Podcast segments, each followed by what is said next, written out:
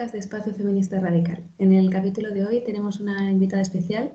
Ella es Sonia Damas, es psicóloga en la clínica Dator, que es eh, una de las primeras clínicas acreditadas en España para practicar la interrupción voluntaria del embarazo. Hola Sonia, ¿cómo estás?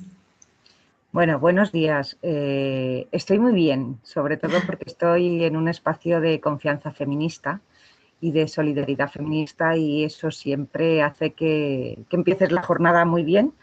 Y luego, como estoy recién incorporada de vacaciones, pues además me vais a pillar relajadita. Qué bien, estupendo. Bueno, pues hoy vamos a estar hablando del tema del aborto, que es un tema sobre el que se ha hablado y se ha escrito mucho. Y habitualmente siempre se habla de este tema en términos un poco morales, ¿no? Y, sobre si es eh, qué, qué, legítima que sea un derecho o no, en qué condiciones se debe dar y demás. Pero hoy queremos hablarlo desde un punto de vista claramente feminista y queremos hablar más de la situación real del aborto en España, de cuáles son las condiciones en las que se puede ejercer este derecho, cuáles son los obstáculos, eh, qué demandas tenemos que pensar como feministas en relación a este tema y también desmitificar un poco qué es el aborto y qué, consecuencias tiene. ¿Vale? Entonces, bueno, para empezar un poquito, eh, ¿qué es el aborto y por qué es un derecho de las mujeres? Bueno, pues el, aborto como tal, más allá de, dentro de, la interrupción voluntaria del embarazo, eh, el aborto es una interrupción del, embarazo, una interrupción durante el periodo de tiempo en el que el feto aún no es viable. Eso es lo que nos dice eh, la literatura científica, que es solo una cuestión. Se ha hablado mucho del aborto, pero se ha escrito poco del, aborto. Yo creo que, que como feministas también es importante que hagamos una recopilación de lo que hay y de lo que no hay. ¿no? ¿Cuándo se considera que un feto es viable o no? Bueno, pues ahí también con esas cuestiones un poco morales, pero lo que nos dice la, ciencia es que la viabilidad de un feto, aunque está en discusión, pero entidades u organizaciones como la Organización Mundial de, de la Salud establece que entre las 22-24 semanas hasta las 22-24 semanas un feto no es viable. De ahí una de las cuestiones importantes de, los eh, supuestos y plazos de, la ley actual, ¿no? que luego, luego entraremos en, ello. ¿Y por qué es un aborto? O sea, ¿y por qué es un derecho? Perdón. Bueno, afortunadamente en España es un derecho, pero sabemos que no es un derecho en todo el mundo y como feministas una de las cuestiones que, que tenemos que tener en esa agenda internacionalista es que se llegue a tener eh, el aborto como un derecho en absolutamente todos los países del mundo y tiene que ser un derecho porque estamos hablando del cuerpo de las mujeres. Es una reivindicación que en todas las olas del feminismo ha estado, que en el feminismo en España siempre ha estado. Veremos en qué, en qué estado ha estado, valga la redundancia, el, el derecho al aborto, ¿no? Pero, pero es un derecho porque hablamos de mujeres, es un derecho porque hablamos de algo tan fundamental como es la salud sexual y la salud reproductiva. Las, separo porque afortunadamente la sexualidad no tiene por qué estar unido y hemos conseguido que no esté unido a la reproducción. Y además es un derecho porque es una decisión. Y en este país eh, todavía tenemos que seguir lidiando y litigando en algunas ocasiones, eh, incluso judicialmente, para hacer entender que los derechos no obligan, los derechos permiten. Y por eso es tan importante que sea un derecho. El derecho a decidir, que fue uno de los lemas, siempre ha sido uno de los lemas eh, del, movimiento feminista en este país. Y en el momento actual yo creo que las feministas también tenemos que, que, abanderar que el derecho a decidir no solo es así una mujer interrumpe o no el embarazo, aborta, sino también bajo qué métodos y en qué condiciones. Yo creo que es importante que ampliemos o, que, eh, que, el, objetivo lo, abramos, ¿no? el foco eh, le hagamos más amplio. Claro, y realmente, como tú dices, el aborto siempre ha sido una demanda feminista porque las mujeres siempre han abortado, ¿no? ¿Cómo ha sido esto un poco en, la historia, así un poco un, resumen o ¿Cuáles han sido estas demandas en relación al aborto en España? ¿Cómo se ha dado históricamente este debate? Pues eh, siempre ha sido, históricamente ha sido una reivindicación y sigue siendo una reivindicación. Eh, el aborto siempre va a existir, el aborto voluntario, siempre va a existir. ¿Por qué va a existir siempre? Porque las mujeres tenemos derecho a decidir cuándo queremos ser madres o ser no madres, cuando a lo mejor eh, por motivos de decisión puramente personal o por situación que viene eh, eh, sobrevenida por, por, una necesidad económica, que son los menos casos en el momento actual, y es importante estudiar al detalle los datos oficiales, o bien porque existe un riesgo para la salud biopsicosocial de la madre, de la mujer, perdonar, de la mujer, o que hay una anomalía eh, eh, fetal incurable o incompatible con la vida. Entonces, como siempre va a existir la necesidad de abortar, tiene que estar recogido en una ley con todas las garantías sanitarias, sanitarias y sociales para, las mujeres.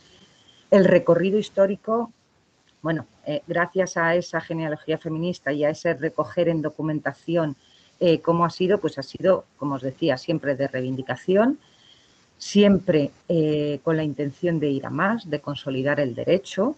Y en este país, bueno, pues hemos pasado en la época de la República, cuando era un derecho, eh, durante la dictadura dejó de ser un derecho. No voy a utilizar la palabra ilegal, Esto creo que es, solo lo dejaría como, como ilegal si a una mujer se le obliga, a, abortar. Pero dejó de ser un derecho, dejó de ser un derecho durante la época del franquismo, en la dictadura y el postfranquismo, eh, incluso dejó de ser un derecho todo lo relacionado con la salud sexual y reproductiva, los métodos anticonceptivos, que en el año 78 se volvieron a, a permitir, pero hasta volver a tener el derecho al aborto nos tenemos que remontar al año 85 pero siempre con mucha inseguridad jurídica para las mujeres y para quienes trabajaban y trabajamos en el ámbito de la salud sexual y reproductiva. ¿Por qué inseguridad jurídica? Bueno, porque sabemos que como es un derecho que atañe a las mujeres, siempre va a estar con ese hilo pendiente. Todo el recorrido del año 85 eh, permitió que las mujeres lo pudieran hacer en las máximas condiciones de seguridad sanitaria, de seguridad jurídica y, eh, sin tener que eh, irse a otros países del entorno europeo para ejercer el derecho. ¿Qué pasaba con la ley del 85? Bueno, pues que vimos que las garantías jurídicas ni siquiera para las mujeres, ni siquiera para los ámbitos profesionales estaban garantizadas.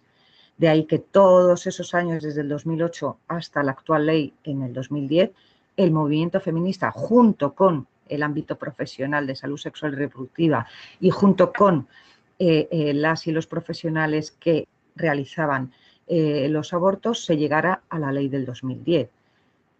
Que luego veremos, la ley del 2010 es una ley de máximas garantías sanitarias, jurídicas y sociales y es un hito que, eh, es importante recalcar que es una prestación pública financiada por el Sistema Nacional de Salud.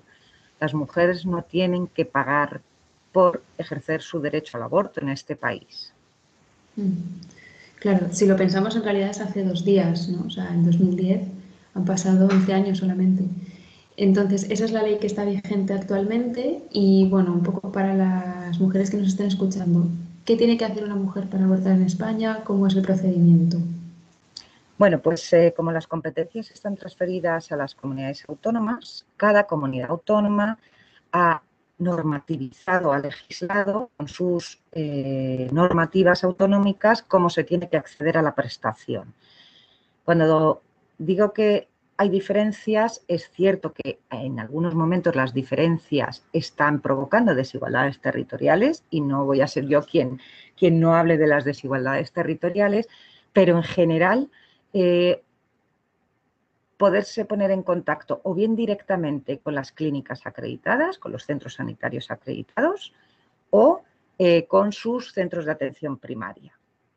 El circuito, la diferencia que hay es en las distintas comunidades autónomas, que en algunas comunidades autónomas las mujeres pueden ir directamente a hacer todos los trámites desde el primer día con las clínicas acreditadas.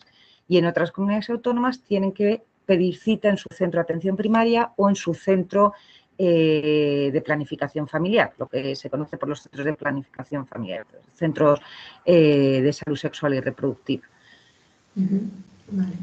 A partir de ahí, si queréis, me ciño eh, a Madrid que es la que es diferente con respecto a todas y voy haciendo salvedades. En Madrid, y una cuestión que esperemos y deseamos que no se toque, porque sabemos que con la incorporación de Vox al gobierno eh, del Partido Popular eh, y ese soporte vital que tiene el Partido Popular en la Comunidad de Madrid a través de Vox, creemos que es una de las maneras que pueden hacer para cercenar el acceso al aborto como prestación sanitaria pública. Pero en la Comunidad de Madrid no hace falta pasar por el centro de salud. Directamente se acude o se llama, se llama, estoy todavía en tiempos prepandemia, con la pandemia es cita previa en todos los sitios, eh, se acude a cualquiera de las clínicas, de los centros eh, sanitarios acreditados y a partir de ahí empieza todo el proceso. ¿Qué marca la legislación actual?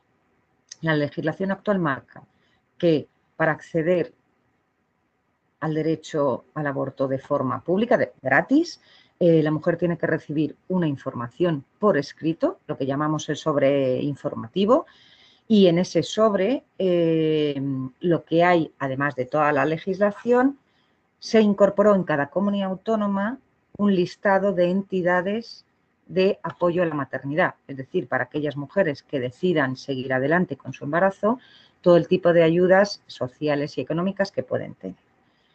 Es obligatorio la entrega y la recepción de ese sobre, pero es cierto que es anónimo, es decir, algo que eh, ha mantenido de forma muy rigurosa la ley actual es la intimidad de las mujeres la absoluta confidencialidad de sus datos y para llevarlo a cabo la mujer cuando recibe ese sobre lo único que hace es una rúbrica y va asociado a un número de historia, pero un número de historia que está totalmente codificado y nadie tiene acceso a los nombres y apellidos de esas mujeres.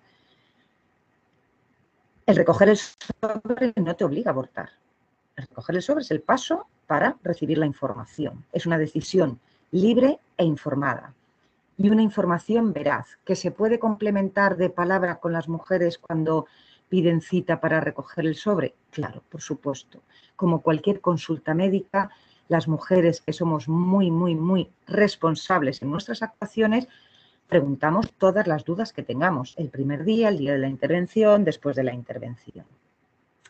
Después de ese día tenemos lo que se llama el periodo de reflexión, que es una de las cuestiones que está en la agenda feminista, el movimiento feminista, para romper o acabar con ese periodo de reflexión. Las mujeres, eh, eh, se interpreta ese periodo de reflexión como un tutelaje para las mujeres. Hay mujeres que su decisión, la mayoría, la tienen muy, muy tomada y no le hacen falta los tres días y hay mujeres a las que, por la situación que sea, le va a hacer falta más de tres días y no pasará nada y nadie eh, ejercerá sobre ellas ningún tipo de presión porque las mujeres se tomarán el tiempo que necesiten, siempre y cuando estemos dentro de las semanas.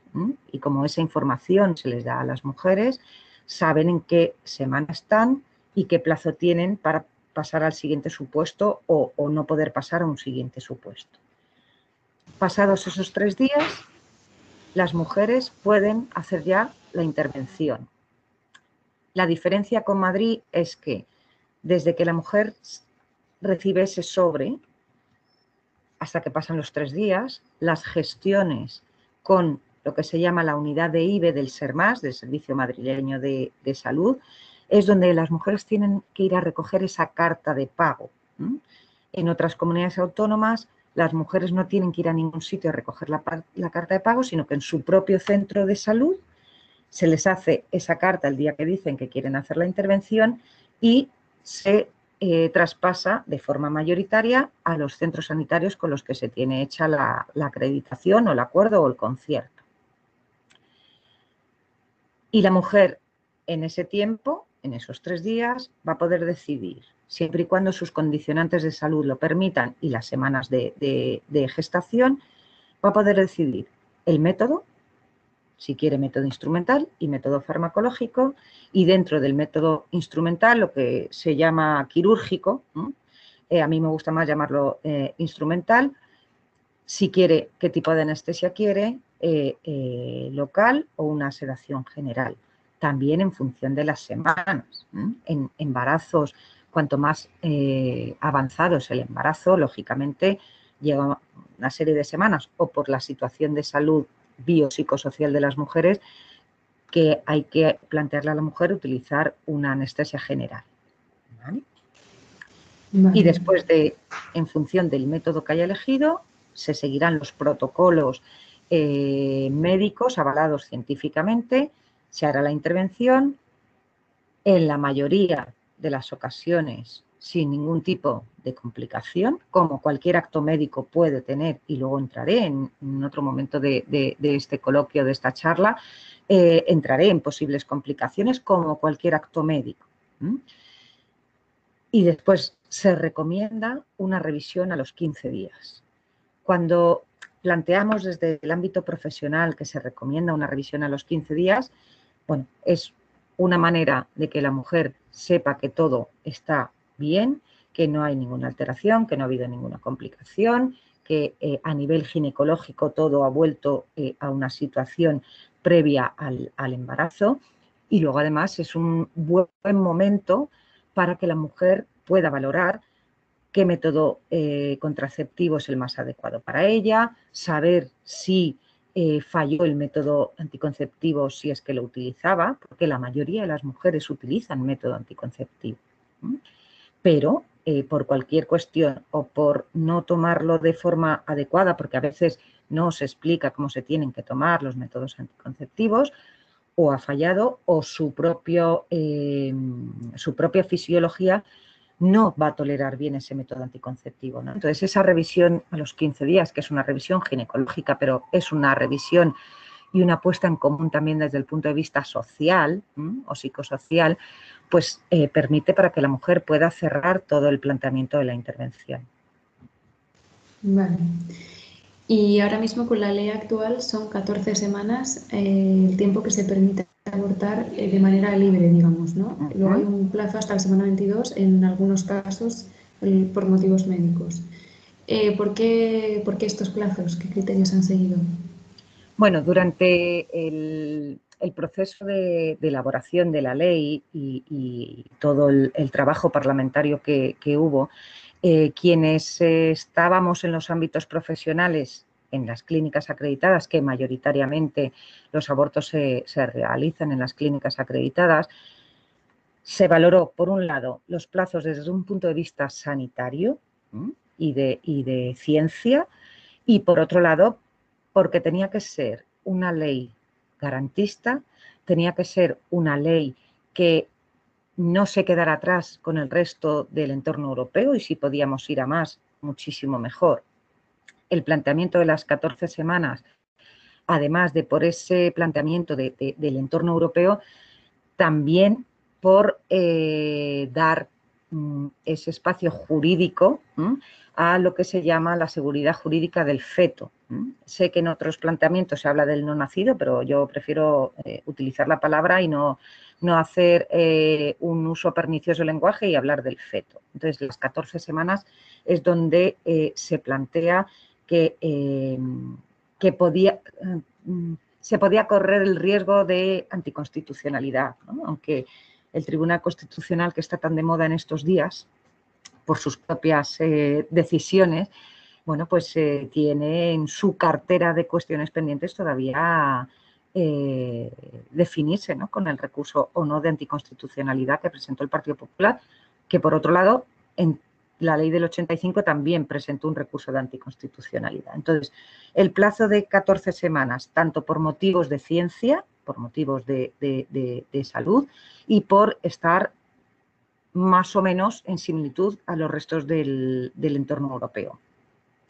Hasta la semana 22, perdonad, que es por libre decisión de la mujer. Yo sé que el concepto libre decisión de la mujer tampoco me gusta mucho, nunca me gustó. Y siempre digo, aunque oficialmente, lógicamente, tenemos que hablar con lo que pone la ley, pero siempre digo que es el plazo en el que la mujer no tiene que dar explicaciones a nadie. Es su decisión y no tiene que dar explicaciones a nadie. Por eso la libre decisión de la mujer. El resto de plazos también es libre decisión de la mujer, pero ya tenemos que plantear otras cuestiones desde el punto de vista de la salud física y psíquica, en este caso de, las mujeres. Hasta la semana 22, desde la 15 a la 22, o bien porque exista un riesgo de, salud eh, física o psicológica para, la madre, y disculparme, voy a echar mano del cuadro porque así eh, no, no, desinformamos a las mujeres, o que haya una malformación fetal grave. Hasta la semana 22, malformación fetal grave. No hablamos todavía de incompatibilidad de la vida. La semana 14, o sea, desde la semana 1 o la semana 7 hasta la semana 22 estamos hablando de embarazos en la mayoría de las ocasiones, bueno, hasta la semana 14, en la mayoría de las ocasiones de embarazos no deseados. Voy a incorporar el concepto deseado porque entendemos que eh, la decisión del aborto no hay de primera y de segunda categoría. La decisión del aborto, da igual que sea un embarazo deseado como no deseado, me refiero en cuanto al derecho. Y en cuanto al proceso de acompañamiento, en cuanto al proceso de información, también tiene que ser igual. No tenemos que hacer abortos de primera ni abortos de segunda. Después de la semana 22, lo que llamamos eh, en el ámbito eh, eh, profesional de forma coloquial, que son los comités clínicos, siempre que exista una, malformación fetal muy grave o incompatible con la vida. Y ahí tenemos, y hará también para más en esta conversación, tenemos algunas de las desigualdades territoriales. La ley marca que al menos cada comunidad autónoma tiene que tener al menos un comité clínico. Un comité clínico que está formado por profesionales designados por cada comunidad autónoma. Y no todos los comités clínicos reconocen lo mismo como malformación fetal muy grave o incompatible con la vida. Es decir, un comité clínico en Cataluña puede considerar una enfermedad fetal que va a ser incompatible con la vida y en la Comunidad de Madrid, pues a lo mejor no se va a considerar que sea incompatible con la vida. O sea que aquí eh, entra también la subjetividad un poco de los de quienes forman ese comité, ¿no? Y sus eh, claro, creencias también. De esos criterios médicos. Vamos a plantearlo como criterios médicos. Como sé que vamos a tener bastante para hablar con la objeción de conciencia, eh, se entremezclará. Pero sí que es cierto que es importantísimo que las mujeres, si no conocen la ley, se la demos a conocer. Y creo que este espacio vuestro es un espacio fantástico para dar a conocer. La ley también marca que a ese comité clínico la mujer puede incorporar un profesional o una profesional del ámbito de la ginecología y la obstetricia para que forme parte de ese comité clínico. Ya, como un, profesional de su confianza que es designado por ella. Sí, designado por ella y ya no solo de su confianza, sino a lo mejor es la ginecóloga obstetra que le ha hecho el seguimiento del embarazo en su hospital de referencia o el centro de ginecología donde le han hecho seguimiento del embarazo.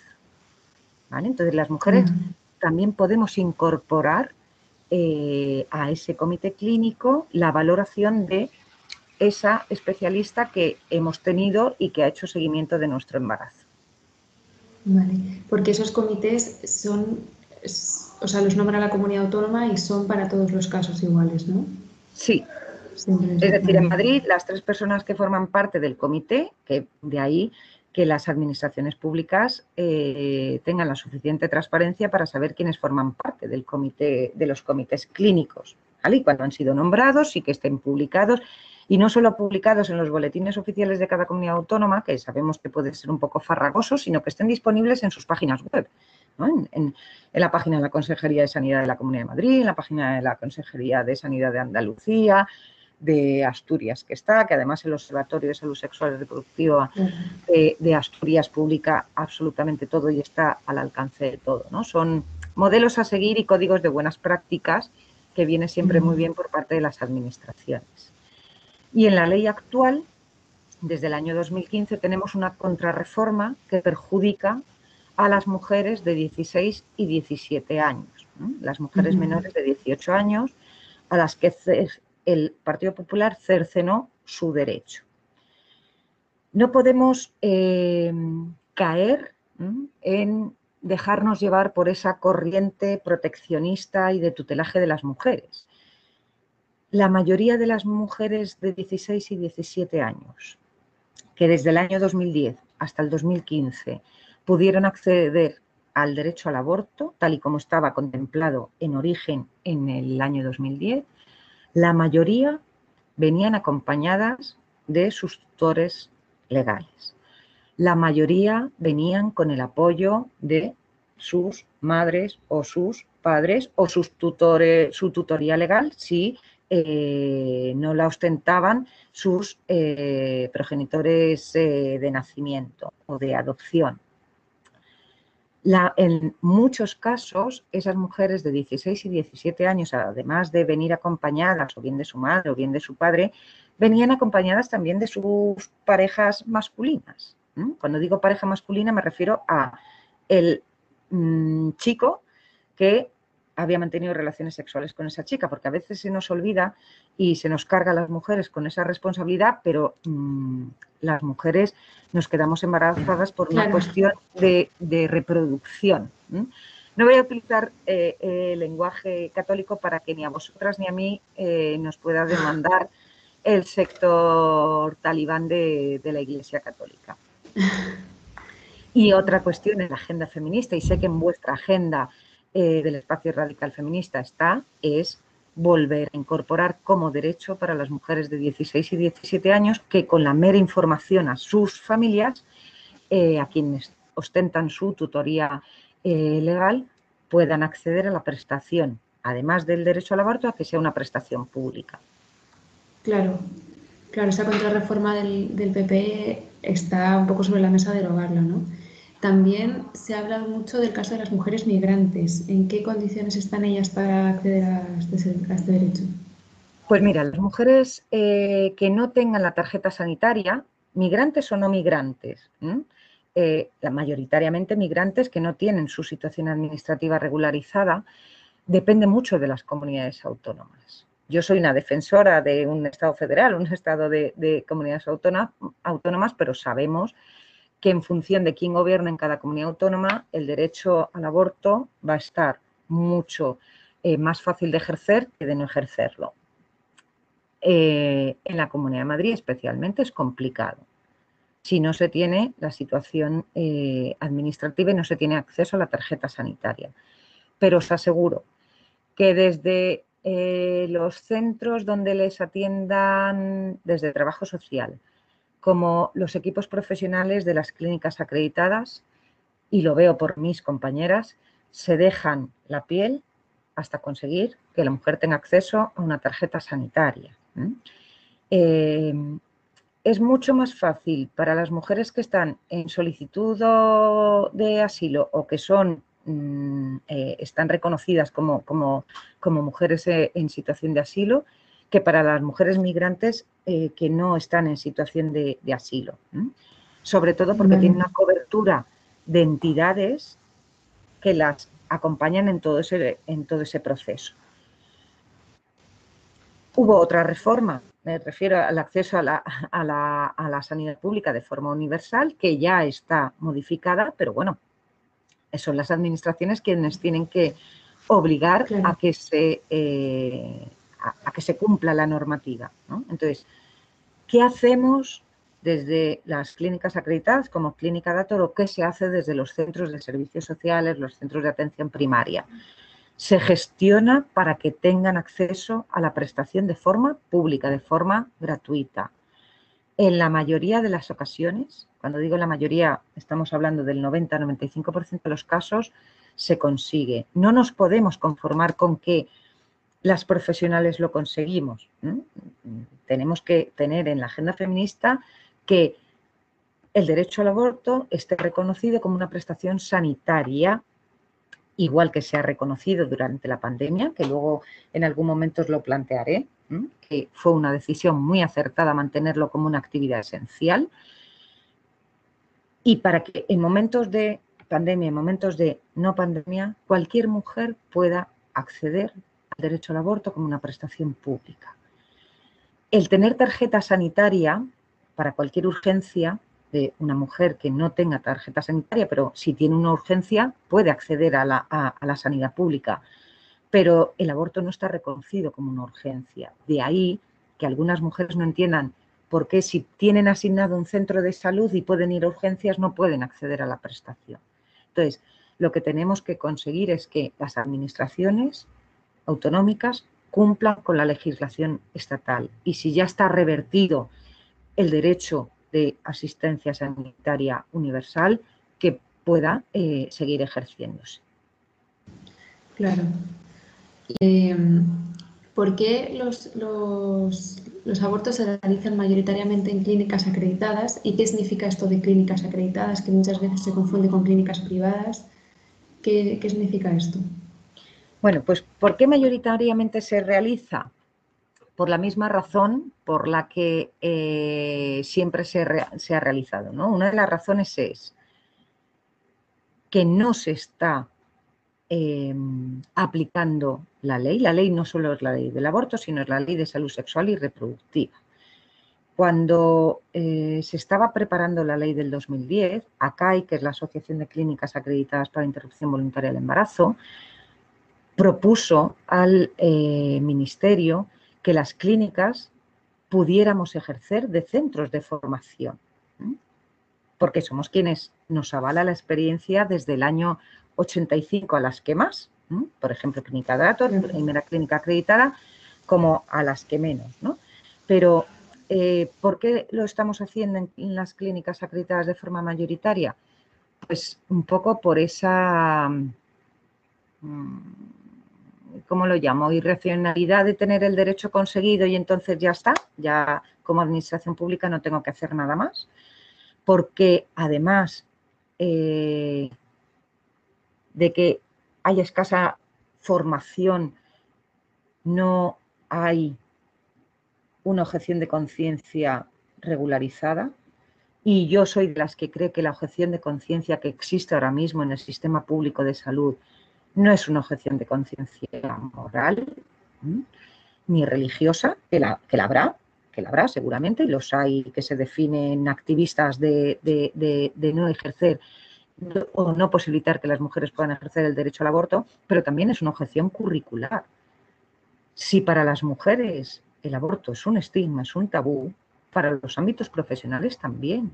Resta que en tu currículum ponga que haces abortos, resta que hayas trabajado en una clínica acreditada y por lo tanto el trasvase a las instalaciones de, de la sanidad pública se tiene que hacer con las máximas garantías de calidad asistencial y calidad sanitaria que ahora mismo lo estamos haciendo en las clínicas acreditadas. Que te agradezco y os agradezco mucho que hayáis dicho que no es lo mismo que clínicas privadas. Que sean eh, clínicas privadas para el ejercicio de una parte de la salud de las mujeres no nos exime, ni muchísimo menos, y faltaría más, de cumplir de forma rigurosa con toda la normativa. ¿Qué significa que seamos clínicas acreditadas? Bueno, pues que hemos pasado por todo ese proceso de acreditación que marca cada comunidad autónoma y os aseguro que no es mm, eh, cuatro cuestiones básicas. Es decir, que es algo, eh, como no podía ser de otra manera porque estamos hablando de salud, ¿no? Pero los requisitos que hay que cumplir son de absoluta excelencia aparte de la situación de cómo tiene que estar ubicado el quirófano, pero qué formación tenemos que tener eh, los distintos ámbitos profesionales, qué cupo de profesionales en función de su especialidad, cómo tienen que ser las instalaciones, eh, cumplir, cumplir, cumplir, cumplir toda la normativa. Yo creo que, que si existiera, en, por ejemplo, en la Comunidad de Madrid, un premio a la excelencia de las clínicas acreditadas, lo pasábamos eh, las siete clínicas, vamos, de manera mm, de matrícula de honor, porque tenemos inspecciones muy, muy, muy regulares. Podemos estar hablando que a veces hemos, ha habido años que hemos tenido inspecciones mensuales. No, no, sé qué, qué, otro ámbito sanitario tiene eh, para su acreditación revisiones mensuales. Entonces, las acreditaciones son, eh, cada comunidad autónoma lo marca y en la página de la Comunidad de Madrid os invito a que lo podáis encontrar también para que vosotras no, no solo os creáis lo que os digo yo, sino lo difícil que es encontrar en, la página de la Comunidad de Madrid toda la información. Entonces, todos los requisitos, tanto sanitarios como de personal, eh, como eh, del cumplimiento mm, de la ley, hay que pasar por la acreditación. Esa acreditación te habilita para hacer interrupciones del embarazo. Hasta antes del 2010, la mayoría de las eh, eh, interrupciones tenían un coste económico para las mujeres. Cuando digo la mayoría era porque muchas otras estaban sufragadas por recursos sociales, por entidades feministas, por organizaciones sociales. Pero para la mayoría tenía un coste económico. Hemos pasado a tener, además de una ley de máxima calidad asistencial, que es eh, pública. El formato también depende para poderlo hacer de forma pública para poder ser un, centro sanitario acreditado y que las mujeres puedan venir y no tengan que pagar eh, nada. Cada comunidad autónoma lo tiene establecido, unas por concierto, otras por concurso, otras por eh, acuerdo. Por ejemplo, en la Comunidad de Madrid es por carta de pago. Eh, las mujeres, si se informan fuera de, de cada una de las clínicas, a las mujeres en Madrid les van a dar, y en otras comunidades autónomas también, en Andalucía, les van a dar un listado de clínicas acreditadas y en función de las semanas de embarazo, en Madrid somos tres clínicas quienes eh, somos de, eh, de, alto riesgo, es decir, que cubrimos todas las semanas de, embarazo, y hay otras que son de bajo riesgo, que son hasta la semana 14, hasta la semana 12, la semana 14.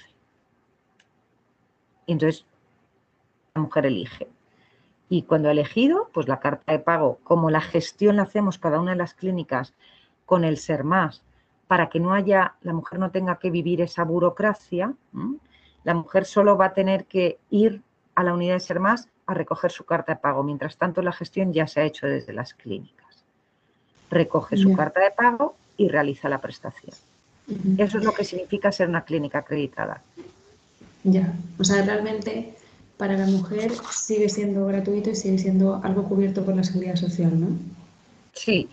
Mirar, una de las reivindicaciones, y además, eh, bueno, eh, para que tuvierais toda la información, una de las reivindicaciones del movimiento feminista es que eh, para que se haga la pública, y la entidad es la plataforma 25N y 8M de Granada, eh, con un informe que hicieron en mayo de este año sobre la evaluación de los 10 años de, ley, nadie nos vamos a oponer, ni vamos a poner resistencias, ni vamos a decir que no.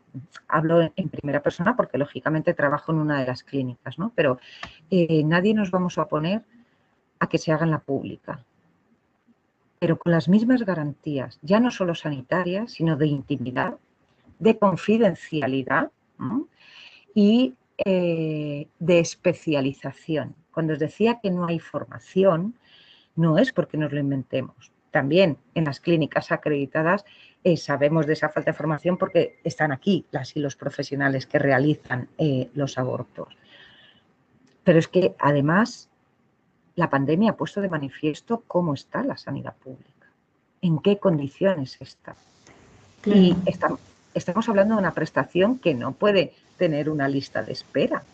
Estamos hablando de una prestación que es de semanas y de plazos. Y estamos hablando de una prestación que tiene que garantizar la intimidad de las mujeres. Y no hay unidades especializadas en la mayoría de las comunidades autónomas. Cataluña las tiene. Cuando digo unidades especializadas es que donde se va a realizar la intervención, la más médica, eh, no se tiene por qué estar al mismo tiempo con una cirugía. Eh, estamos hablando que la mayoría de las ocasiones son cirugías ambulatorias que no precisan de ingreso hospitalario.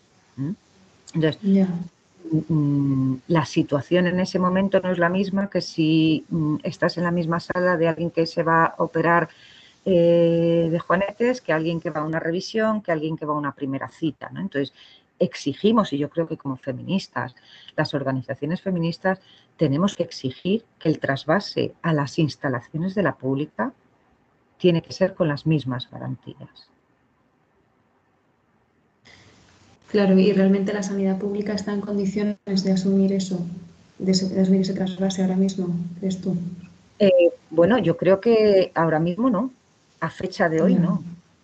A fecha de hoy, donde se están cerrando centros de salud, por ejemplo, en esta comunidad autónoma, en la Comunidad de Madrid, donde yo me ubico, eh, donde los tiempos de atención para los ámbitos profesionales, no solo el ámbito más puramente sanitario de enfermería o medicina, sino de trabajo social, hay una saturación para esos equipos profesionales que no pueden más, lo están denunciando desde hace años. En otras comunidades autónomas, bueno, la pandemia lo ha puesto de manifiesto que no. Y afortunadamente los equipos de las clínicas acreditadas hemos estado trabajando en lo peor de la pandemia con las mismas garantías sanitarias. Lógicamente ha habido que, tomar todas las medidas eh, de distancia social, las medidas de equipos de protección individual, ya no solo de protección para las mujeres, sino de protección también para los equipos profesionales. Y estas medidas sanitarias, la mayoría de las comunidades autónomas, se han sufragado por las propias clínicas acreditadas. No estoy haciendo ninguna petición con esto, pero estoy hablando que hemos estado al pie del cañón y es importante que todo el movimiento feminista se haga eco de que hemos estado al pie del cañón. Es cierto que ahora mismo todavía, y bueno, como estamos en unos picos mm, de pandemia que creo que podemos hablar, no de fallecimientos de los primeros momentos, pero sí de contagios, lógicamente ha habido que tomar medidas que a las mujeres se les explica, como es el acompañamiento por su ámbito personal, eh, de familiares o de amistades. Lógicamente la clínica, mm, en, cualquiera de las clínicas acreditadas, hemos tenido que, restringir el acceso de los acompañantes en los casos en los que eh, eh, no se precisa de acompañante. Por ejemplo, mujeres de menos de 18 años sí que tienen que entrar acompañantes porque son mujeres menores de edad. Pero en el resto de situaciones a no ser que eh, sean eh, eh, malformaciones fetales, que también se permite el acompañamiento, está restringido el, acompañamiento en quirófano, porque las medidas sanitarias así, aparte que esté marcado como normativa, pero entendemos que tienen que ser así. Entonces, el proceso del trasvase a la pública, yo sé que ahora mismo está sobre la mesa y el movimiento feminista eh, es, muy legítimo ¿no? de, pedir que se pase a las, instalaciones de la pública, pero a mí me gusta insistir que si se hace con las mismas, mismas, mismas garantías e incluso más si cabe, que lo dudo. ¿eh? Claro, pero evidentemente no puede ser que salgamos perdiendo las mujeres, ¿no? O sea, si se hace ese traspase, que sea en igualdad de condiciones. ¿Y cuánto cuesta un aborto? ¿Cuánto le cuesta la seguridad social y cuánto costaría en una clínica privada? Pues mira, eh, esta pregunta sé que no os la puedo contestar, porque lo que cuesta en la administración pública, eh, yo he hecho consultas antes de hacer esta entrevista a las administraciones y no lo podemos decir, pero es público el precio. Me refiero que en las cartas de pago viene lo que la mujer lo sabe, igual que cuando eh, una, cualquier paciente, mujer o hombre, ha tenido que hacer una intervención del tipo que sea y, en todo su historial viene, ¿no? Y en la factura eh, viene. Eh, entonces, yo como no soy administración pública, pues no os lo puedo decir de esta forma pública, ¿vale?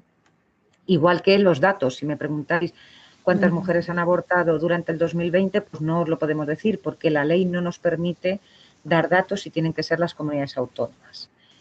¿Y cuánto cuesta de forma privada? Bueno, pues también es una cuestión eh, mercantil, ¿vale? Me refiero, y de decisión de empresa, pero es cierto que, por ejemplo, en la Comunidad de Madrid, todas las clínicas acreditadas más o menos tenemos los, los mismos precios, ¿vale?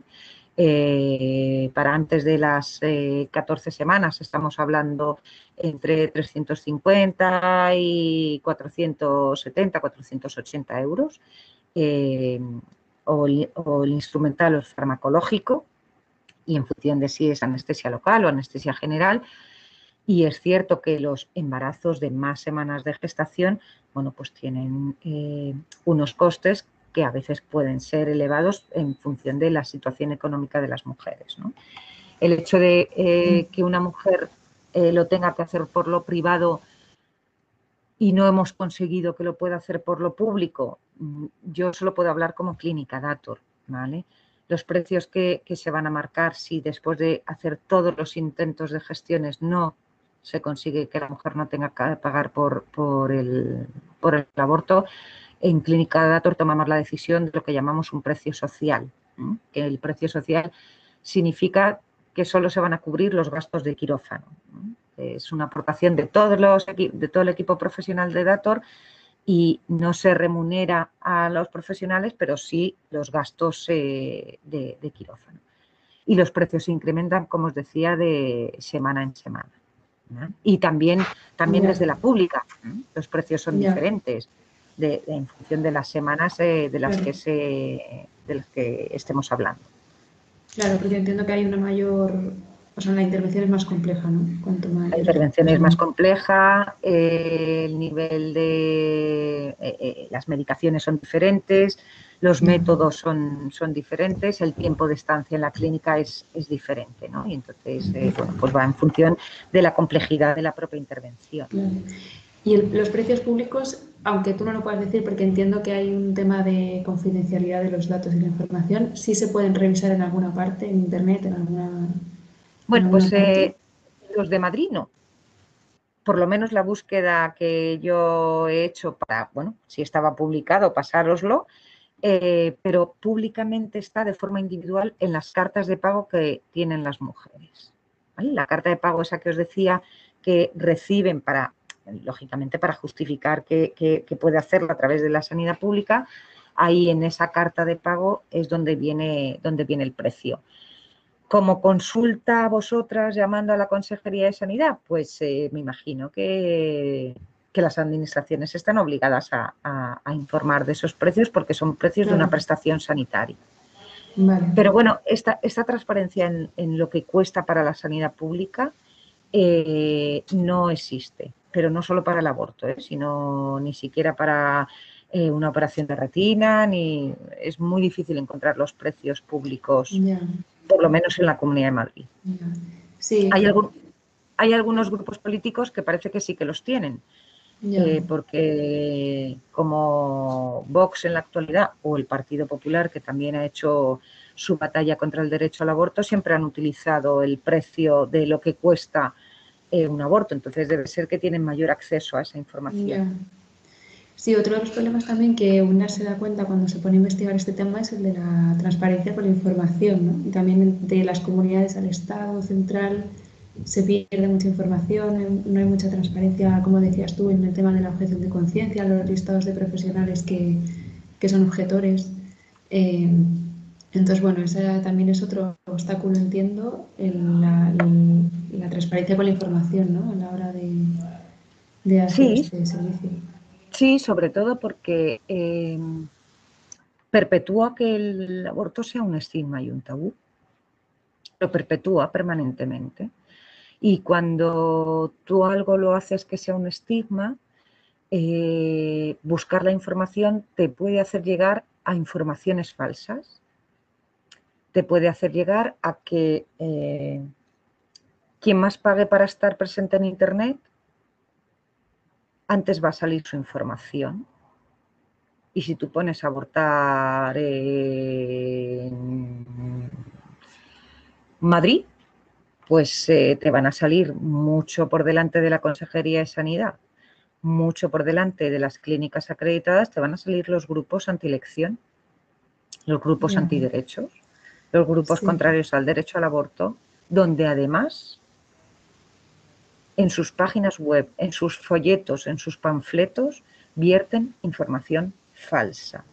Y hasta ahora ninguna administración, ni local, ni autonómica, ni estatal, ha hecho nada con esa información falsa. Y lo hemos denunciado. Sé que vamos a tener eh, eh, tiempo para hablar con, eh, de cómo se acosa el derecho al aborto, pero que se permita repartir panfletos donde se dice que si abortas tienes alto riesgo de suicidio, pues eh, es, tremendo y además es que es falso.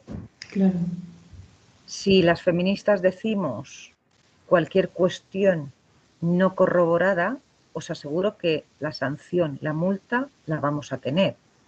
Es más, a propuesta de abogados cristianos que denunció a todas las clínicas acreditadas de todo el territorio español,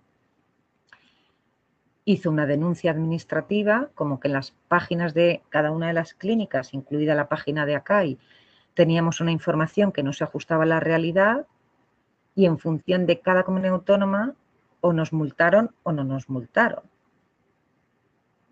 Bueno, pues si en la página web de una entidad contraria al derecho al aborto se está diciendo que vas a tener secuelas y que existe el síndrome posaborto, pues habrá que sancionar, porque no existe científicamente el síndrome posaborto, igual que no existe el síndrome de alienación parental.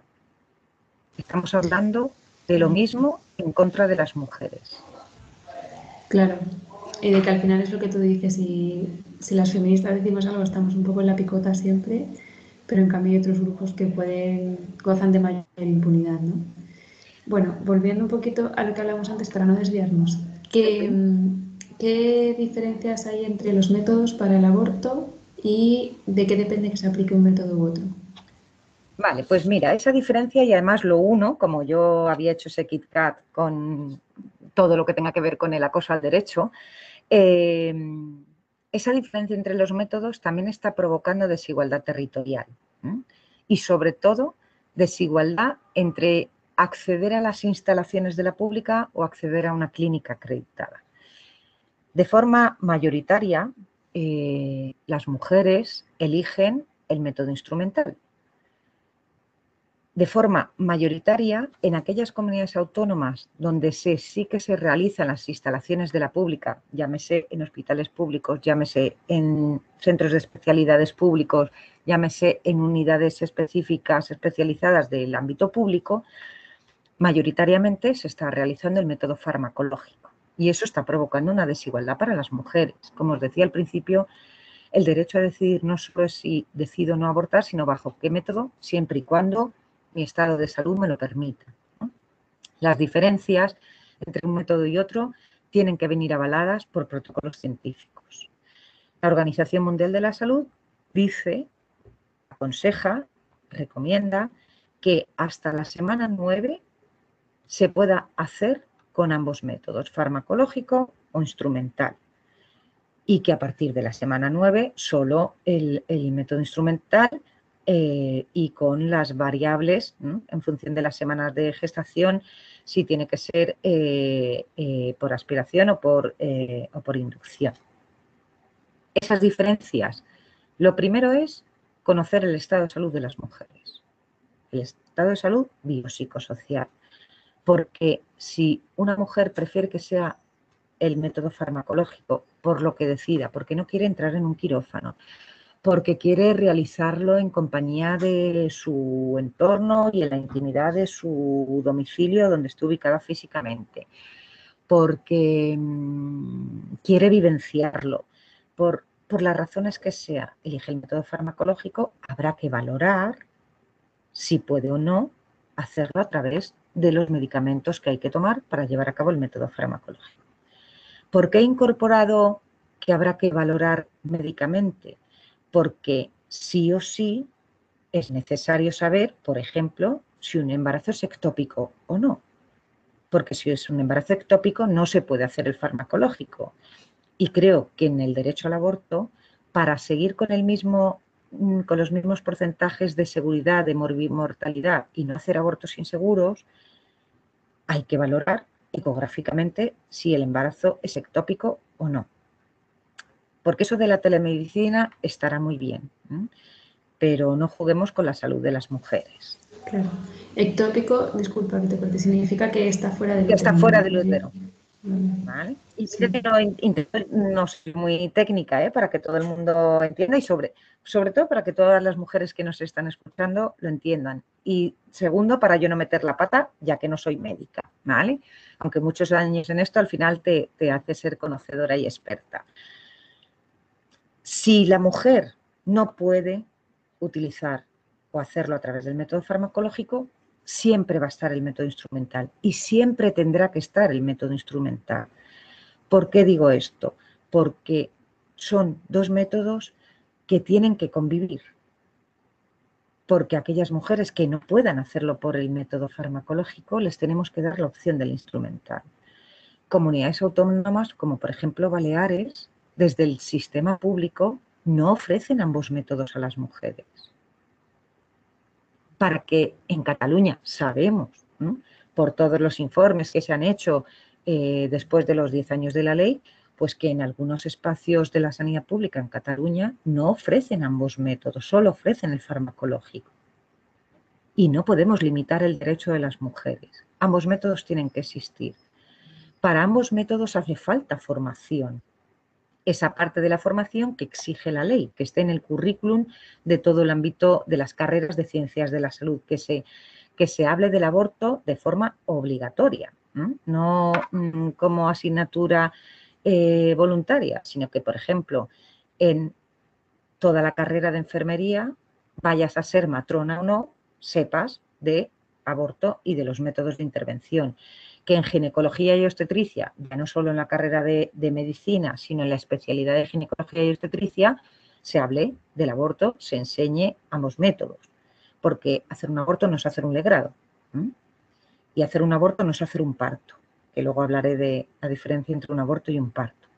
No desde el punto de vista médico, sino del concepto que tenemos y, y lo que mantenemos en nuestro imaginario social.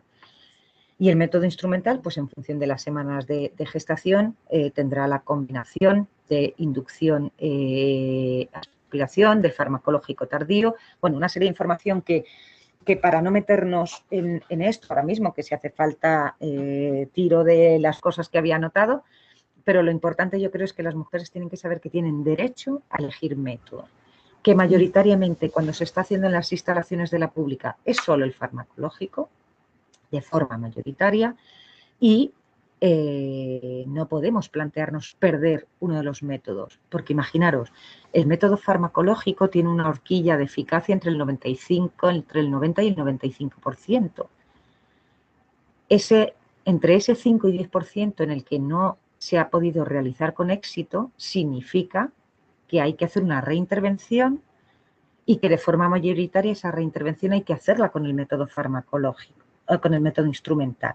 Se puede repetir el farmacológico, pero eh, las profesionales prefieren mm, hacer la reintervención con el método instrumental. ¿Y qué riesgos tienen eh, cada uno de estos métodos? Pues mira, para no meter la pata, lo tengo aquí, además de un manual magnífico, eh, que yo creo que hay que volver a reeditarlo. Es Manual sobre el aborto, que lo hicieron, lo escribieron Carmen Martínez Ten, Isabel Serrano y Concha Cifrián, expertísimas en salud sexual y reproductiva en este país, y prologado por Almudena Grandes, por la grande Almudena Grandes. Y este libro se escribió eh, a las puertas de la contrarreforma del Partido Popular que el calado de la contrarreforma no fue menor. Es cierto que tuvimos un éxito las feministas de echar a un ministro de un gobierno, pero eh, las mujeres de menos de 18 años se, quedaron sin el derecho al aborto. Entonces, yo tengo el cuadro eh, avalado por la Organización Mundial de la Salud de los efectos y complicaciones. Bueno, como cualquier intervención médica, como cualquier intervención sanitaria, no podemos decir que no haya complicaciones.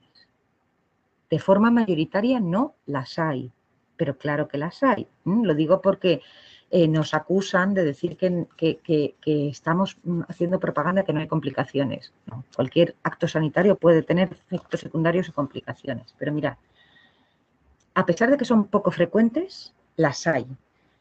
Por ejemplo, en el aborto farmacológico, que sí que es seguro, igual que el instrumental, alguna de las complicaciones puede ser un sangrado abundante, me refiero, un sangrado abundante más allá del que por hacer la intervención y que pueda eh, tenerse riesgo de, hemorragia.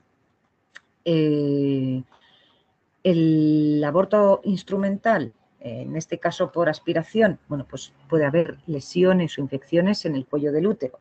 ¿Son poco frecuentes? Sí, pero las hay. Pero que en España abortar es seguro. Lo que es inseguro es cercenar el derecho o no hacerlo en espacios de seguridad. Por ejemplo, la venta de los fármacos a través de Internet. Y sabemos que en este país hay mujeres que están haciendo uso de esa compra de los fármacos. Bueno, pues vamos a trasladar a las mujeres que abortar en este país es legal, es seguro y no hace falta acudir a espacios no seguros ni a comprar los fármacos eh, por Internet. Más efectos secundarios que pueden ser eh, eh, complicaciones. Por un lado, bueno, por los efectos secundarios en el farmacológico, náuseas o vómitos, que es frecuente, poco frecuente en el aborto por aspiración, diarreas, en el, en el método, con el método instrumental de más de 14 semanas, es decir, por dilatación y, evacuación, bueno, pues eh, sabemos que puede haber problemas de perforación del útero eh, eh, y todo eso mm, está informado, están los consentimientos informados y, lógicamente, además, una de las cosas que se me había olvidado con la acreditación de las clínicas sanitarias, todas las clínicas tenemos que tener acreditado un hospital de referencia. En Madrid solo una de las clínicas eh, está acreditado como hospital, el resto somos clínicas de alto o de bajo riesgo y en caso de que surja cualquier complicación tenemos que tener eh, acreditado un hospital de, referencia y con un protocolo de activación rápida en caso de que sea necesario trasladar a centro hospitalario.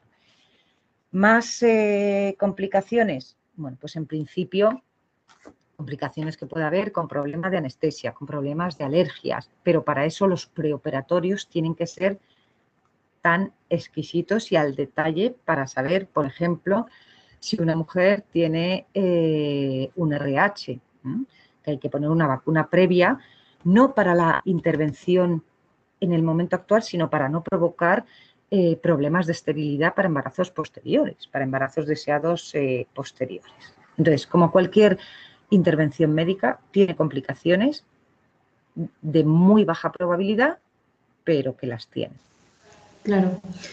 Mm, claro, me di cuenta de que al final hay un poco como dos polos, ¿no? Entre poner el aborto como una, como casi como lo peor que le puede pasar a una mujer o como algo que no, no tiene ninguna implicación, ¿no? Y la realidad es que, bueno, pues es que es algo más natural que puede tener digamos, consecuencias negativas, pero que al final también muchas mujeres lo pueden vivir como, algo más natural, ¿no? Que no, que no es tan trascendente. ¿Cuál, es tu experiencia? ¿Cómo lo suelen vivir las mujeres? Eh, no sé. Pues, a ver, eh, eh, fíjate, yo he aprendido y, aprendo de, las mujeres, ¿no? Me acuerdo que hace poco en, la intervención de, en el programa del intermedio eh, a través de Twitter hubo una mujer que me pidió que no dijera que, las mujeres no lo pasan mal, ¿no?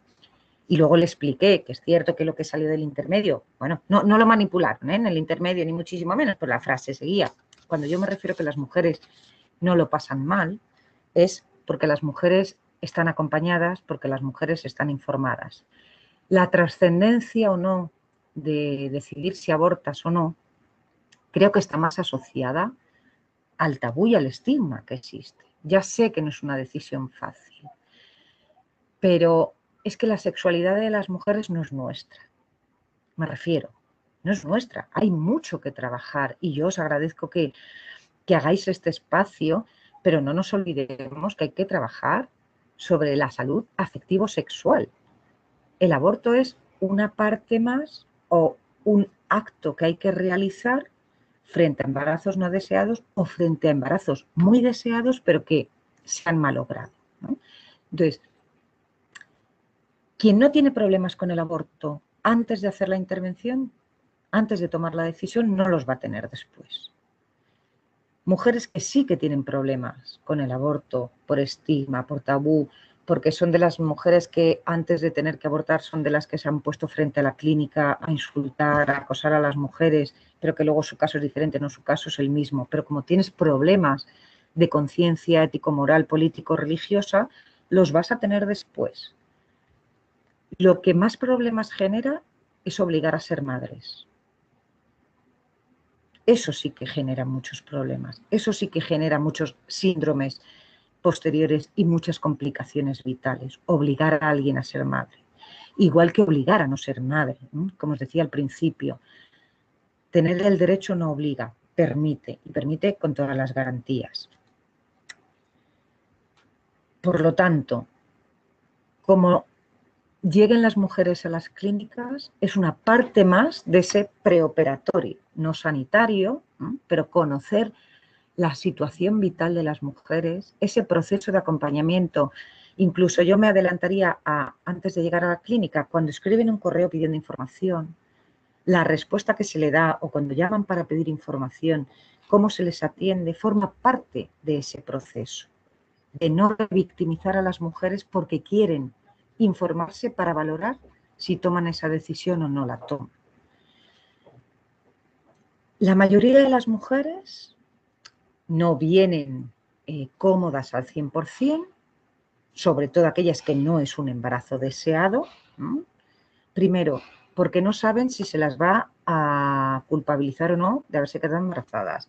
Segundo, porque como no hay una información accesible al 100%, incluso nosotras como feministas, hasta que no nos toca o prepararnos una entrevista o que nos toque tomar la decisión, no tenemos la información, no, no, tenemos por qué saber de todo, ni las feministas ni, ni, las mujeres que no sean feministas. Una se informa cuando cree que es el momento.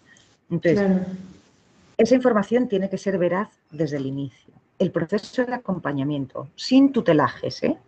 sin maternalismos, eh, y de forma totalmente objetiva va a favorecer que las mujeres tomen la decisión sin sentirse culpables, sin sentirse responsables. La intervención médica como tal, lo más eh, de quirófano o lo más del proceso de, tomarte los fármacos, bueno, pues como cualquier intervención, una tiene sus miedos, pero es que también tienes el miedo cuando te vas a hacer eh, una prueba invasiva por lo que pueda pasar en la prueba. Entonces, el, miedo es libre. Lo que hay eh, que, saber es acogerlo por parte de las profesionales. Os aseguro que en este país la mayoría de las mujeres atendidas en las clínicas acreditadas y fuera de las clínicas acreditadas lo hacen con un buen proceso de acompañamiento. Pero como no tenemos regularizada la objeción de conciencia, como además no hay formación, como además ni siquiera hay ámbitos profesionales que saben si abortar es legal en este país o no. Y os, os hablo de ámbitos muy, muy cercanos. Claro, hay muchísimo desconocimiento, ¿no? Como decíamos antes, al final es un tema tabú y la información pues escasea y hay mucha, mucha confusión, ¿no? Que esa claro, pero yo creo una quizás de las demandas de las cosas que tenemos que empezar a poner sobre la mesa, ¿no? Hablar de este tema.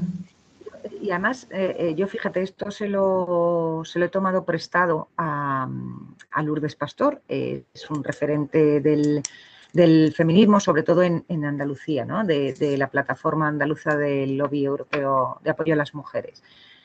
Las organizaciones feministas somos agentes de cambio, somos agentes sociales y las organizaciones feministas sí que es importante que sepamos del derecho al aborto, que sepamos en qué consiste un aborto farmacológico, un aborto instrumental, porque las mujeres eligen un método u otro, que ahora lo retomaré, que sé que os he dejado colgadas con, con esa parte, ¿no? Pero nuestra obligación feminista sí que es estar informadas. Y mm, eh, no, no lo diré el nombre porque seguro que voy a meter la pata, pero la información nos da poder. Es lo mismo que el acceso a la educación en la época de, la República y por lo que se luchó tanto por el, que las mujeres tuviéramos acceso a una educación, ¿no? a una educación arreglada y el acceso a la información. Si tú estás informada, tienes poder sobre tus decisiones. Por eso es tan importante informar de ambos métodos. Antes os decía, ¿por qué las mujeres eligen un método u otro? Y me he quedado con, el, con el farmacológico. ¿no? Entonces, hay mujeres que eligen, como os decía, el farmacológico porque no quieren pasar por un quirófano, porque quieren hacerlo en la intimidad, porque quieren estar acompañadas. Eh, la pandemia nos ha puesto de manifiesto también a las clínicas acreditadas, ¿eh? que con garantías médicas, con control médico, haciendo una primera visita a la clínica y luego tomando la medicación en su domicilio, la segunda medicación y con un seguimiento estricto, 24 horas disponible, la mujer puede realizarlo en su domicilio. Y luego con una valoración posterior, como os decía, eh, para saber que todo ha ido bien y que no hay restos y que no hay que hacer intervenciones. Pero es que hay mujeres que quieren el instrumental porque no quieren tomar medicamentos, porque quieren estar sedadas, porque no quieren vivenciarlo y es muy legítimo querer vivenciarlo y no querer vivenciarlo, porque se sienten más cómodas si están en un centro sanitario desde el minuto uno hasta el final, porque no pueden hacerlo en sus entornos, porque no pueden contarlo, porque no pueden contar con el apoyo de su entorno y entonces prefieren venir a, cualquiera de las clínicas. Entonces, como es tan legítima unas decisiones u otras, tiene que estar accesible ambos métodos. Mirar, en el 2014, si no me confundo, acá hizo un estudio de por qué las mujeres decidían eh, un método u otro. Y, lo que os he dicho yo está sacado de ahí del, estudio y además de, la práctica diaria, ¿no? de, saber por qué las mujeres eligen un método u otro. La pandemia, como os decía, nos puso muchas cosas de manifiesto. Lo primero, la primera reflexión que yo hice fue que sigue siendo un tabú y un estigma porque había mujeres que te llamaban y decían, pero yo no puedo decir que voy, en mi casa no puedo decir que voy a misa, si es que no hay misa, si es que las iglesias también están cerradas por la pandemia. O yo no puedo decirlo porque no tengo a nadie, no soy de aquí, no tengo apoyo con nadie. Y si lo digo a mi casero, pues a lo mejor me dice que ya no puedo vivir más de alquiler en ese piso porque como se juega además también con trasladar la idea de que no es legal en este país y no hay una información accesible y hay mujeres que vienen de otros países donde en sus países sí que no es legal.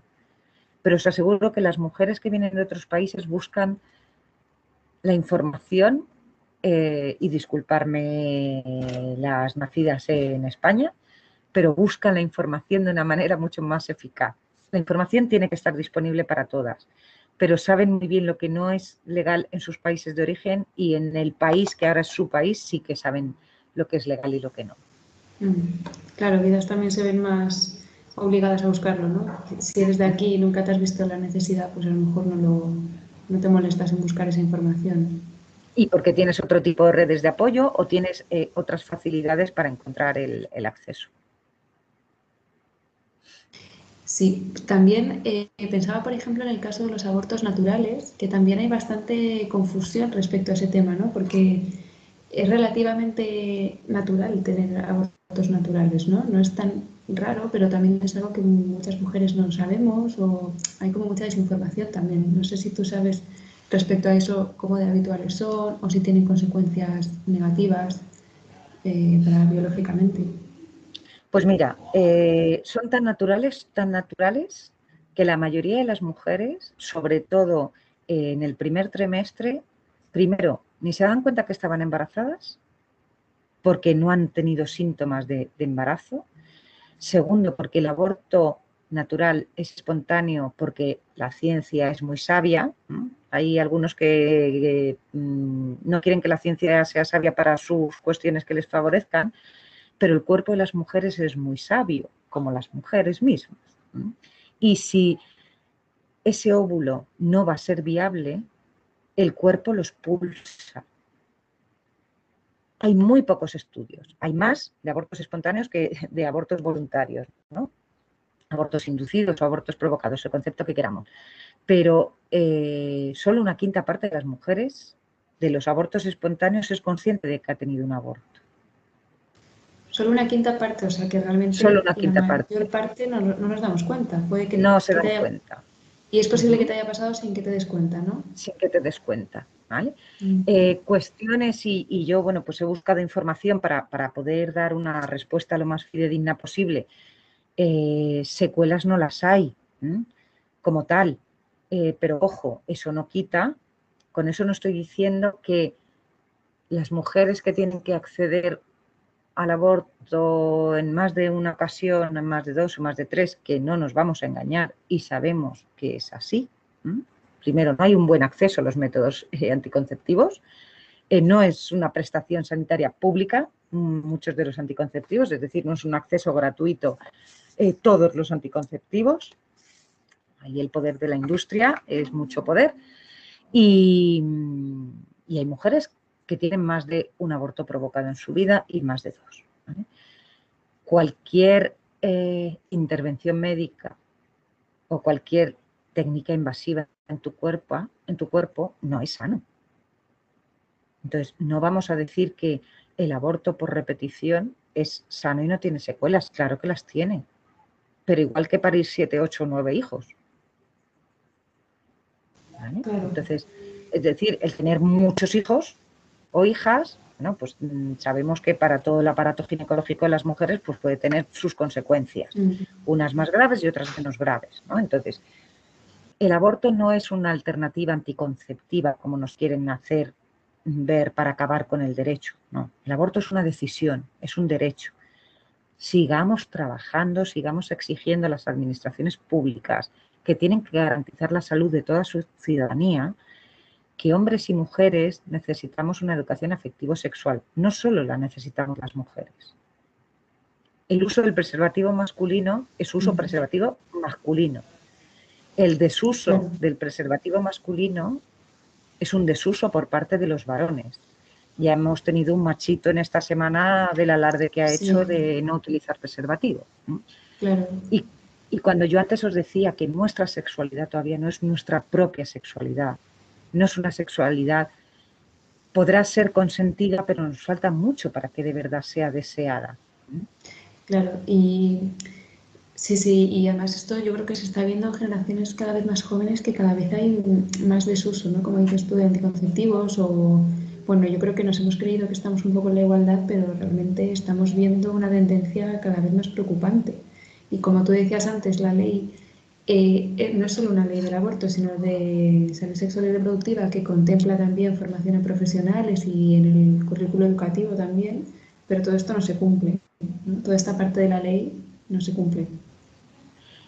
Fíjate, yo creo que em, los datos son alarmantes, porque son alarmantes en el consumo de pornografía, los datos son alarmantes en las prácticas sexuales, los datos son alarmantes en la falta de acceso a los métodos anticonceptivos, los datos son alarmantes, eh, y cuando digo alarmantes no digo de alarmismo, sino de preocupantes, o devastadores. Vamos a utilizar la palabra devastadores porque los datos de por qué eh, no hay un buen uso de los anticonceptivos, los datos de por qué no hay uso de métodos anticonceptivos, los datos de por qué no hay una educación afectivo-sexual igualitaria, es decir, de implicar a los varones e implicar a las mujeres, es porque no creemos en la educación afectivo-sexual.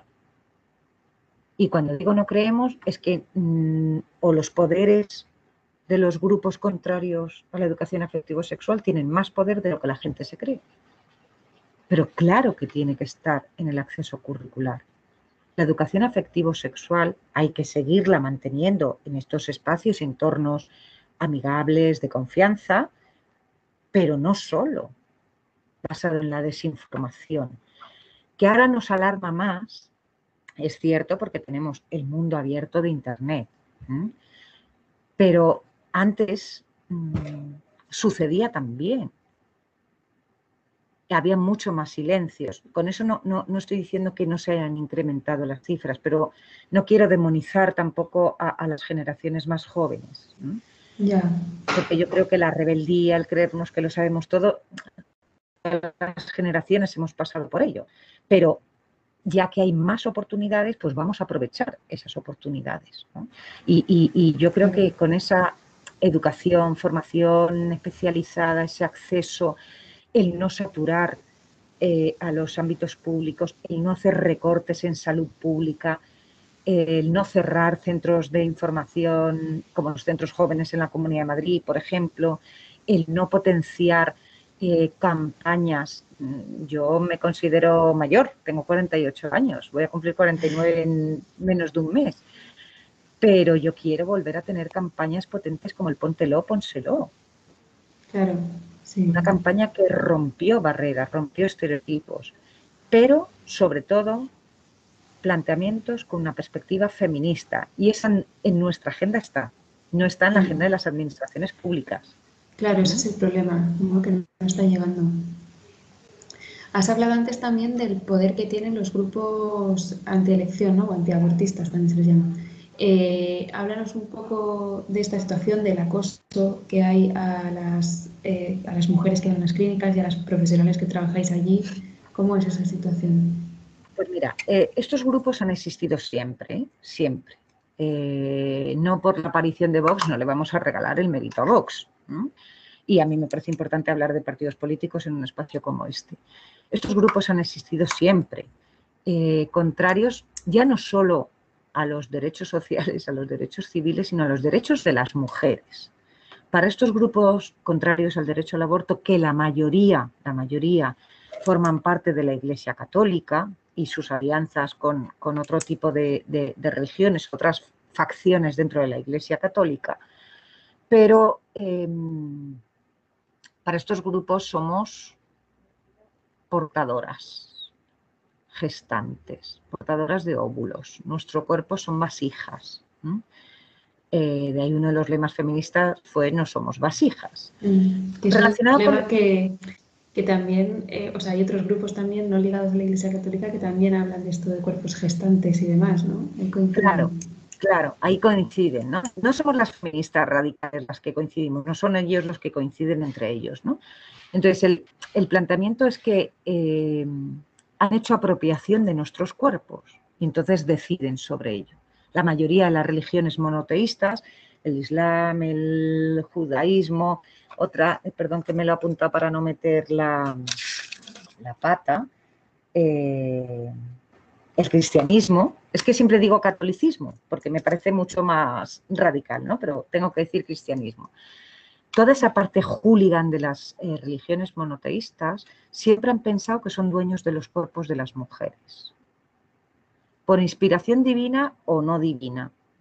Entonces, este acoso, como os decía, siempre ha existido, pero ojo, no es un acoso que solo pase en el municipio de Madrid, ni en la Comunidad de Madrid, ni en cualquier comunidad autónoma, ni solo pasa en España, es que son grupos internacionalmente conectados.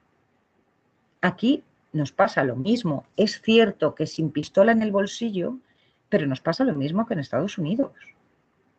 Estos movimientos vienen de, sobre todo, países anglosajones, pero de todo el mundo, con una especial imbricación en América Latina, en Estados Unidos y en Europa, pero es que en el Parlamento Europeo tenemos grupos políticos financiados por estas entidades. Hay todo un entramado de, estas entidades, que para que lo podáis tener en, vuestras redes sociales os, lo paso a posteriori, ¿vale? Eh, las investigaciones que se han hecho de estos grupos. Y el derecho al aborto, como no es un derecho consolidado ni siquiera en España, es decir, con esto no estoy diciendo que abortar sea inseguro en España, sino que estamos en el hilo fino primero de las manos del Constitucional por un lado, y por otro lado de cuidado con las reformas que queremos hacer con la ley del aborto, que son reformas que no podemos, como habías dicho tú muy bien eh, casi al inicio, no podemos poner en riesgo por mucho que queramos reformar la salud de las mujeres. Entonces, el, el planteamiento es que centralizándolo en el acoso frente a las clínicas acreditadas, fijaros, yo diría que el acoso no solo es frente a las clínicas acreditadas, porque os aseguro que en las instalaciones de la pública también existe ese acoso. Que en Cataluña tuvieron que cerrar una unidad específica porque estaban allí todos los días, mm, pico pala, pico y pala, estos grupos eh, contrarios al derecho al aborto. Eh, fijaros que llevamos 35 años y como clínica Dator podemos, tenemos la voz y la autoridad para decir todo lo que hemos sufrido este acoso. ¿Qué tenemos en el momento actual? Bueno, en el momento actual tenemos lo mismo de siempre, es decir, que estos grupos campan a sus anchas en cuanto a presencia física y en cuanto a la virtualidad, a través de sus páginas web, a través de, redes sociales. Eh, tenemos lo mismo mm, que siempre, con una intensidad variable, como pueden estar pues son totalmente incontrolables, me refiero, que no es que vayan los lunes, los sábados, los viernes, no, van cuando quieren. ¿Y cuánta gente van? Los que quieren. ¿Qué hicimos distintas entidades, cerca de 65 organizaciones? Organizarnos en una plataforma con la campaña Aborto sin acoso, en la que hicimos un trabajo y seguimos haciendo de incidencia política a nivel estatal, autonómico y local para denunciar esta situación y para solicitar y exigir cambios legislativos. ¿Qué proponemos, para no estar hablando siempre de estos grupos, sino en una actitud mucho más proactiva, qué proponemos desde la campaña Aborto sin Acoso? Proponemos distintas cosas, de mínimos a máximos. Como mínimo, proponemos las zonas de seguridad, unas zonas de seguridad que no necesitan de modificación de la ley, sino de incorporación de un real, dentro del propio Real Decreto de Calidad Asistencial, un octavo punto en el que se incorporen las zonas de seguridad como una manera de garantizar la prestación sanitaria en todo derecho e, e intimidad.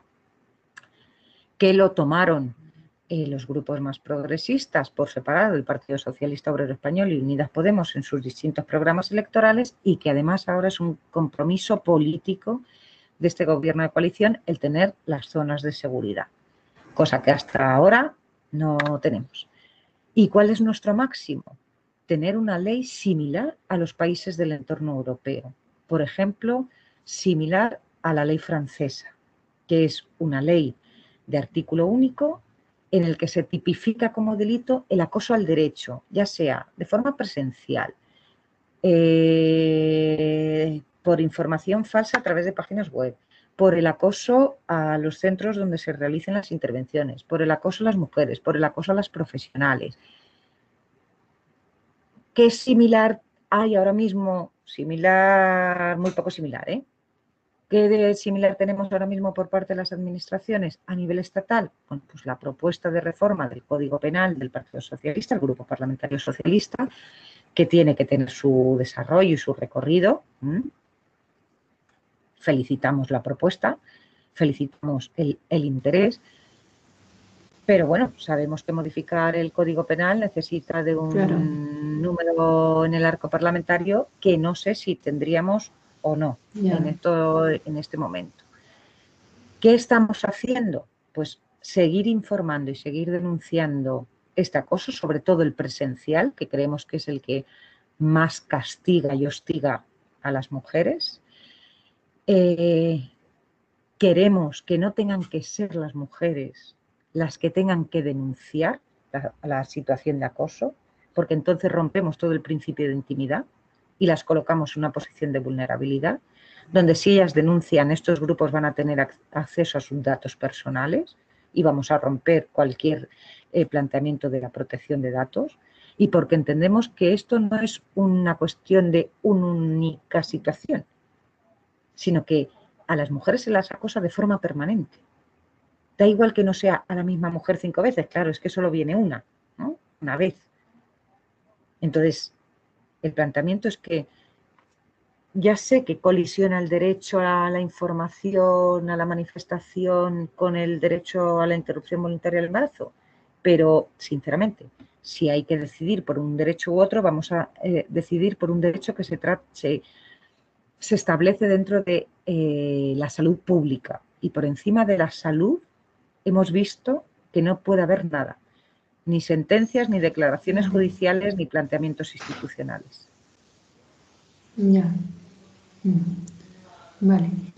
Em, has hablado también antes de la reforma eh, de la ley del aborto que está un poco sobre la mesa, se ha anunciado, pero no sabemos al menos el detalle en qué va a consistir. ¿Qué opinión tienes tú? Bueno, pues tengo la misma opinión de haber asistido como poquito a las tres webinars que ha hecho durante la semana pasada, la anterior, el Instituto de las Mujeres, eh, con los tres pilares más o menos que parecen fundamentales en, la, en la propuesta de reforma que va a llevar a cabo el, Ministerio de, Igualdad, que ha delegado en el Instituto de las Mujeres. Sabemos que va a haber reuniones eh, en todo lo que queda del mes de julio, no sé si habrá en agosto y en septiembre y en octubre, pero entendemos, ya ha habido reuniones previas, porque así lo ha publicitado el Instituto de las Mujeres a través de, su Twitter, ya ha habido reuniones con, la Comisión de, Sanidad, la la interterritorial para ver con las comunidades autónomas, pero yo sí que desde aquí espero que oigan eh, los podcasts del espacio radical feminista desde el Instituto de las Mujeres, sí que hago un llamamiento. Ojalá. Sí que hago un llamamiento para esto y para muchas otras cosas, ¿no? Pero sí que hago un llamamiento a que se está quedando un poco tarde que estemos quienes llevamos realizando los abortos en este país toda la vida, con inseguridad jurídica y sin inseguridad jurídica, y quienes además desde los ámbitos profesionales, la mayoría también pertenecemos y pertenecimos, ¿se dice? Sí, pertenecimos al movimiento feminista, lo digo por, por, las, eh, las antecesoras, que, ya no están o que están en, en otro momento de la militancia feminista, pero entendemos que el Instituto de las Mujeres va a, estar en relación directa con las clínicas acreditadas, que somos quienes sabemos lo bueno y lo malo de esta ley. ¿Y qué crees tú que habría que, cambiar de la ley? Pues mira, eh, esto yo, y, esto es una opinión solo como Sonia Lamas Millán, psicóloga feminista, ¿eh? con una trayectoria profesional vinculada al ámbito de violencia desde el año 99, entonces creo que un poquito de voz puedo tener. No, no, no, es una opinión ni de las clínicas acreditadas ni de Dator, es mi opinión personal. Tenemos que tener mucho cuidado cuando queremos eh, reformar una ley. Cuidado con abrir un melón, cuidado con reventar o hacer un totum revolutum. Y yo soy una defensora del pacto de Estado y soy una defensora de no reventar, por ejemplo, eh, eh, la ley integral contra la violencia hacia las mujeres. Entonces, tengo miedo de que aquí ocurra lo mismo. ¿Por qué? Porque eh, creo que hay incluso, eh, y, perdón, no, no, no, pretendo ser pedante y me dirijo con todo respeto a la ministra de Sanidad, a la ministra de Igualdad y a la directora del Instituto de las Mujeres creo que incluso las administraciones tienen desconocimiento de cómo se está llevando en sus propias administraciones esta ley. Hay un incumplimiento de la ley en toda la parte del capítulo 1, toda la parte de, la salud eh, afectivo-sexual, de educación afectivo-sexual, de formación en cuanto a educación afectivo-sexual y hay bastante desconocimiento de algunas comunidades autónomas de cómo están llevando a cabo mm, su gestión de toda la parte del capítulo eh, de interrupción voluntaria del embarazo. Entonces, bueno, creo que las administraciones no pueden tener desconocimiento, pero bueno, entiendo que hay muchas cosas y que estamos en un momento que la pandemia nos ha azotado a todo el mundo y, y ahora no podemos hacer las cosas con prisas. ¿Qué tiene que tener esta ley? Que se cumpla, que no genere desigualdad territorial, que no genere vulneración de los derechos de las mujeres, es decir, no dejemos ninguna puerta abierta, por ejemplo, al acoso, que no dejemos ninguna puerta abierta para que en comunidades autónomas se haga solo el método farmacológico y si no las mujeres no pueden acceder a ello como prestación pública, pueden acceder por lo privado, pero no como prestación pública, que se cumplan todos los plazos, me refiero que el aborto es legal en este país hasta la semana 14 por libre decisión de la mujer, es legal en este país hasta la semana 22 por salud eh, física o psíquica de la madre o por una malformación grave y que es legal en este país por incompatibilidad con la vida fetal o grave enfermedad o incurable hasta fin de término del embarazo. Es decir, que durante todo ese proceso es una prestación sanitaria pública que las mujeres no tienen ni tendrían que pagar, elijan el método que elijan o lo hagan en la semana que lo hagan, siempre y cuando estén dentro de la ley.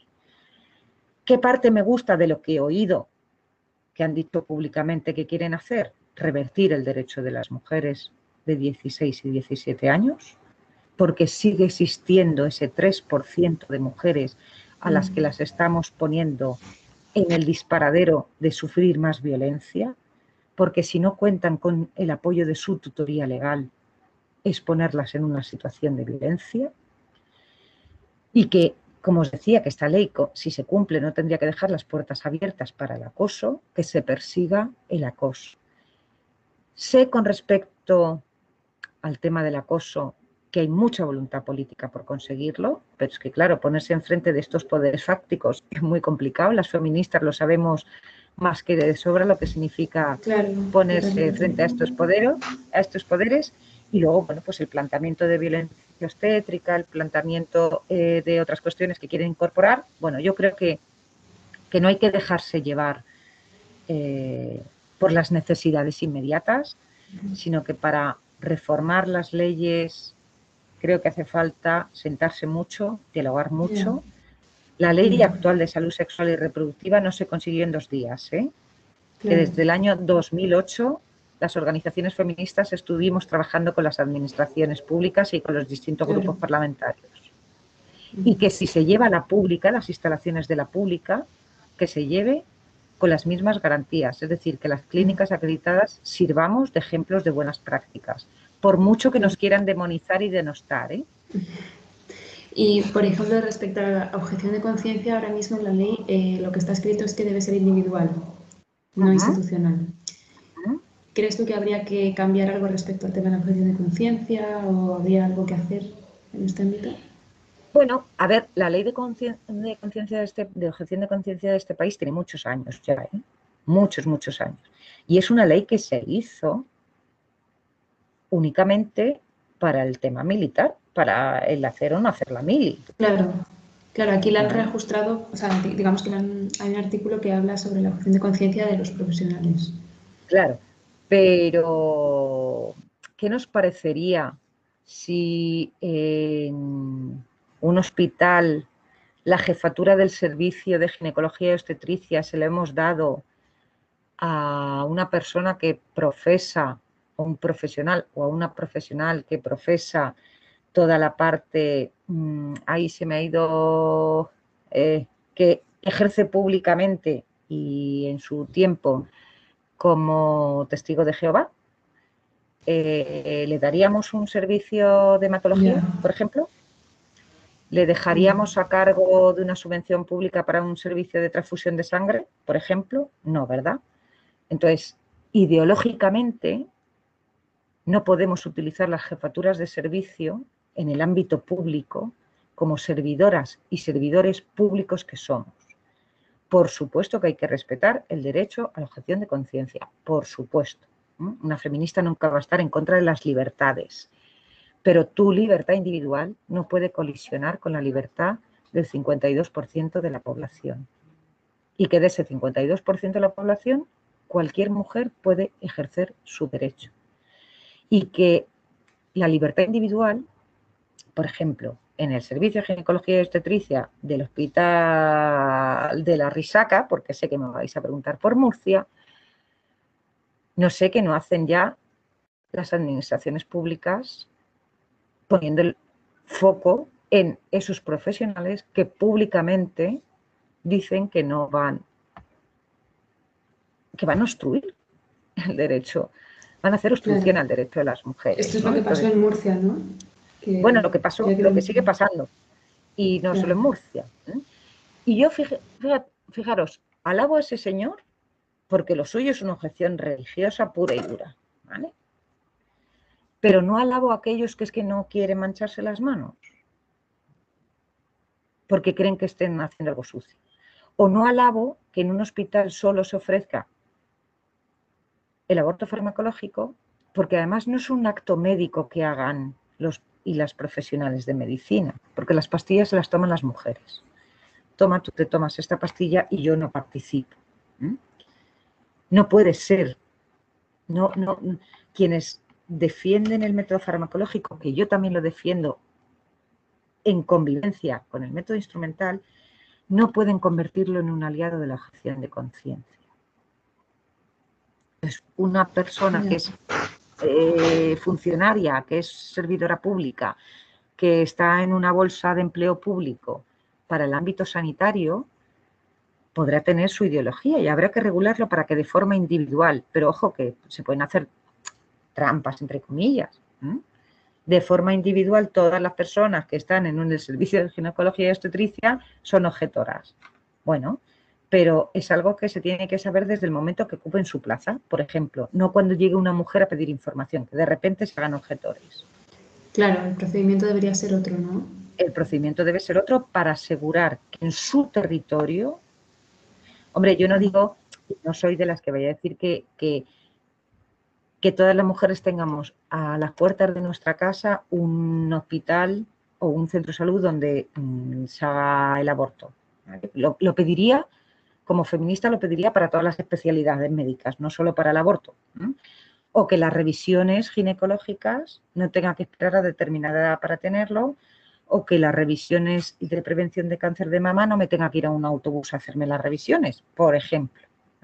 Entonces, yo dejando de ser insistente en este sentido, pero la objeción de conciencia, claro, es un derecho y también tiene que estar, pero ni en bloque y, cuando la persona ocupa su plaza, el puesto que sea y el cargo en el que sea. Y ojo, no solo el especialista eh, en la especialidad médica, en enfermería, en trabajo social, en auxiliar de clínica, celadora o celador, porque el, el aborto no solo es un acto médico, precisa de un proceso de acompañamiento, mm. de información, de toma de decisiones, que cualquier obstrucción al derecho puede venir en cualquiera de las cadenas. Por eso es tan importante que la información, y así lo estipula la ley, la tienen que dar centros veraces, especializados y con formación.